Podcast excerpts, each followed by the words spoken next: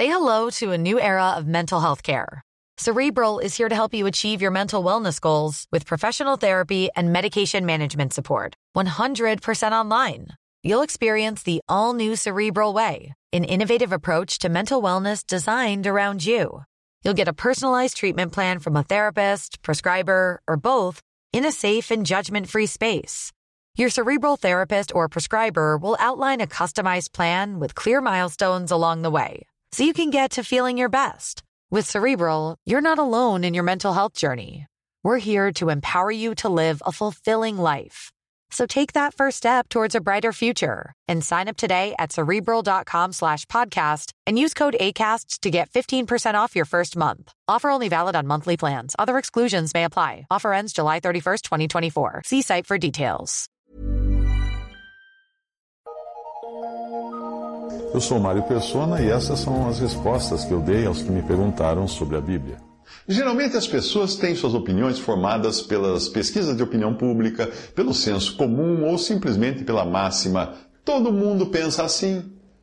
Deveria o cristão também seguir nesse mesmo curso de pensamento e pensar segundo pensa a maioria? Hum? Eu não acho muito bom, não. Um amigo meu costumava dizer que comer fezes deve fazer bem, porque milhões de moscas não podem estar erradas. Em Efésios, a palavra de Deus mostra que antes da sua conversão, a conversão daqueles a quem a Efésios estava se dirigindo, aqueles cristãos seguiam a opinião pública, que incluía a vontade dos pensamentos deles também.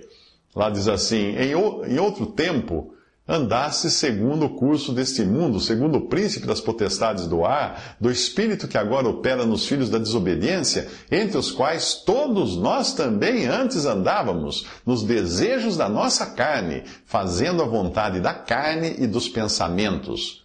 Mas a conclusão dessa passagem é que eram por natureza filhos da ira, como os outros também. Efésios 2 e 2 a 3. É melhor você parar e analisar se, como cristão, participante da nova criação, para quem as coisas velhas já, já passaram, eis que tudo se fez novo, em 2 Coríntios 5,17, se para um cristão assim seria correto seguir o senso comum. Porque quando nós adotamos o ponto de vista do mundo, muito provavelmente não estaremos adotando o ponto de vista do Senhor. O ponto de vista do mundo é rasteiro. Pode até valer em parte, mas não é a visão do alto. Deus vê de cima. É, e nós deveríamos enxergar também do ponto de vista de Deus. E nós fazemos isso quando subimos no volume da Sua palavra e nos deixamos guiar pelo Espírito Santo. E qual é a opinião que Deus tem deste mundo e desta ordem de coisas? Você pode até ficar chocado agora com o que eu vou dizer, mas não existe base bíblica para nós orarmos por um mundo melhor, por um país melhor, por uma nação melhor. Não existe. Ah, mas lá no Antigo Testamento, não. A nação mencionada em muitas passagens do Antigo Testamento, que alguns acreditam valer para, para qualquer nação, e alguns até falam assim: ah, aqui é o Brasil, está Isaías. Não, essa nação era Israel. Portanto, para os israelitas existia sim, no tempo, nos tempos do Antigo Testamento, fundamento para eles orarem por sua nação e desejarem um, para ela um futuro melhor na terra. Afinal, era isso que Deus prometia caso eles fossem obedientes, não é? Hum. E não apenas isso, mas eles deviam até pegar em armas para defender suas terras que Deus havia dado a eles. Então estava tá, dentro do, de todo o esquema sair brigando e sair expulsando todo mundo da terra. Matando, inclusive. Mas aquela nação chegou a um ponto tão baixo, tão baixo, eh, a, a ponto de crucificar o seu Messias e Rei quando ele veio. E aí ela foi rejeitada por um tempo, ou endurecida em parte, como fala Romanos 11, 25. Hoje, que nós entendemos que a igreja não é Israel, e se você não entende isso ainda, vai perder muito do entendimento da Bíblia.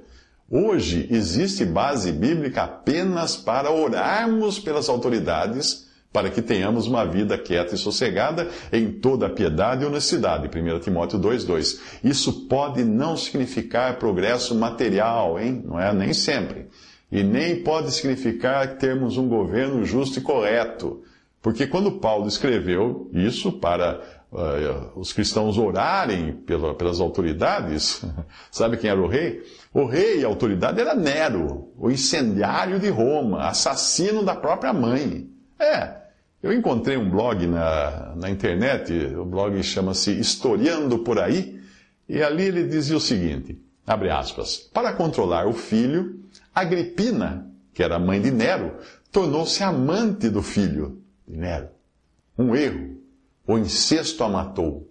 Um dia Nero cansou-se dela, em particular, e do gênero feminino em geral, a ponto de castrar um adolescente, vesti-lo de mulher e casar-se com ele.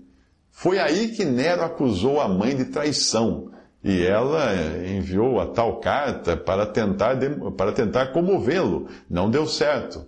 Nero ordenou que a estrangulassem e depois abriu-lhe a barriga para ver de onde viera.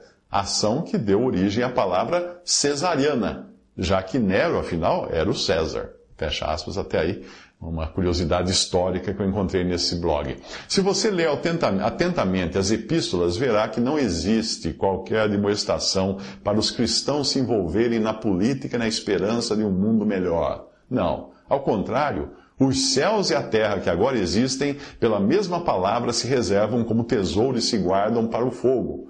O dia do Senhor virá como ladrão de noite, no qual os céus passarão com grande estrondo e os elementos ardendo se desfarão.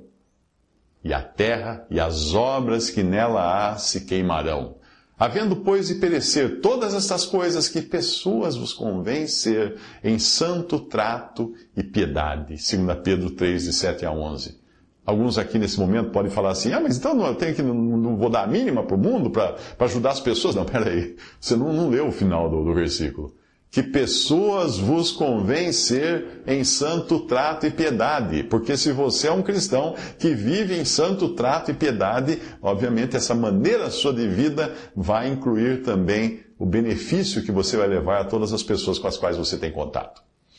Quando Paulo orientou Timóteo a orar pelos reis e pelas autoridades, inclusive Nero, para que tivesse uma vida quieta e sossegada em toda piedade e honestidade, 1 Timóteo 2,2, não teria sido melhor ter aconselhado Timóteo a orar pela deposição de Nero?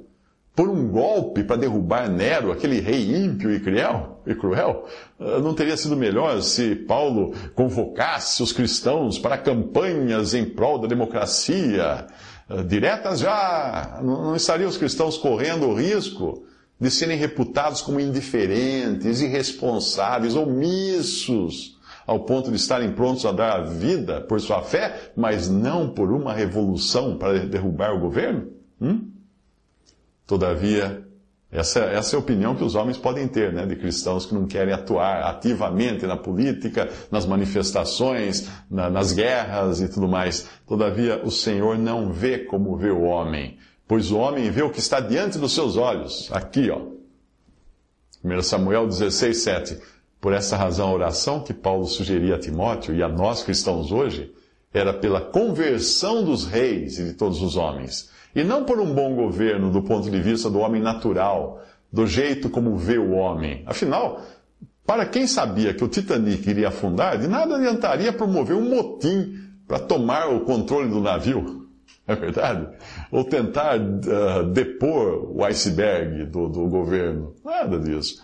A, sua, demonstração de Paulo a Timóteo foi a seguinte: Admoesto-te, pois, antes de tudo, que se façam deprecações, orações, intercessões e ações de graças por todos os homens, pelos reis e por todos os que estão em eminência, para que tenhamos uma vida quieta e sossegada em toda piedade e honestidade, porque isto é bom e agradável diante de Deus, nosso Salvador, que quer que todos os homens se salvem e venham ao conhecimento da verdade. 1 Timóteo 2, de 1 a 4. Qual é o nosso melhor exemplo? Além daquele que é revelado pelo Espírito Santo na doutrina dos apóstolos? Além de Cristo Jesus, o Senhor? Não é? Acaso não é o próprio Senhor aqui, nesse mundo, na sua vida de sujeição, que chegou ao ponto de se submeter ao ímpio Pilatos, cuja autoridade ele reconhecida como, como vinda de Deus? Não é esse o melhor exemplo para nós? E não se esqueça de que Jesus não rogava pelo seu país, e nem pelo mundo, pelos seus ele orava. Ele disse: Eu rogo por eles, não rogo pelo mundo, mas por aqueles que me deste, porque são teus. João 17, 9. E pela nação, e pela sua nação, pelo seu país, o que, que Jesus fazia? Bem, pela nação ele chorava por enxergar o fim a partir do começo. E quando Jesus ia chegando, vendo a cidade de Jerusalém, chorou sobre ela, dizendo: Ah, se tu conhecesses também, ao menos neste teu dia, o que a tua paz pertence, mas agora isso está encoberto aos teus olhos, porque dias virão sobre ti em que os teus inimigos te cercarão de trincheiras e te sitiarão e te estreitarão de todos os lados e te derrubarão a ti e aos teus filhos que dentro de ti estiverem e não deixarão em ti pedra sobre pedra, pois que não conheceste o tempo da tua visitação. Lucas 19, 41, 44. Deus tinha visitado Israel e eles o rejeitaram. Deus, vê o, Deus enxerga o fim a partir do começo, nós não. Então, o melhor mesmo, sabe qual o que é? Nós nos atrelarmos a, a Deus e ao seu ponto de vista, e não a opinião pública para não sermos enganados nas nossas escolhas e decisões, principalmente se elas forem baseadas na opinião pública e no movimento das massas, que são míopes comparadas à visão que Deus tem. Foram as massas que há dois mil anos, numa, numa votação democrática, elegeram Barrabás e condenaram Jesus. Quem vocês querem que seja crucificado? Quem vocês querem que seja solto? Soltem Barrabás. E o que eu farei com esse Jesus? Crucifica-o. É? Eu termino dizendo que o seu futuro não depende da política dos homens. Pois se você já creu em Jesus como seu Salvador, o seu futuro é muito mais extenso do que esta pequeninha, pequenina vida que nós vivemos aqui na Terra. O seu futuro é eterno. E um dia eu e você veremos Quão míope nós estávamos sempre que nós nos deixávamos levar pela opinião pública, sem levar em consideração a opinião de Deus. Lembrai-vos das coisas passadas desde a antiguidade, que eu sou Deus, e não há outro Deus, não há outro semelhante a mim, que anuncio o fim desde o princípio. E desde a antiguidade as coisas que ainda não sucederam. Que digo, o meu conselho será firme e farei toda a minha vontade. Isaías 46, de 9 a 10. Visite respondi.com.br. Adquira os livros ou baixe e-books. Visite 3minutos.net. Baixe o aplicativo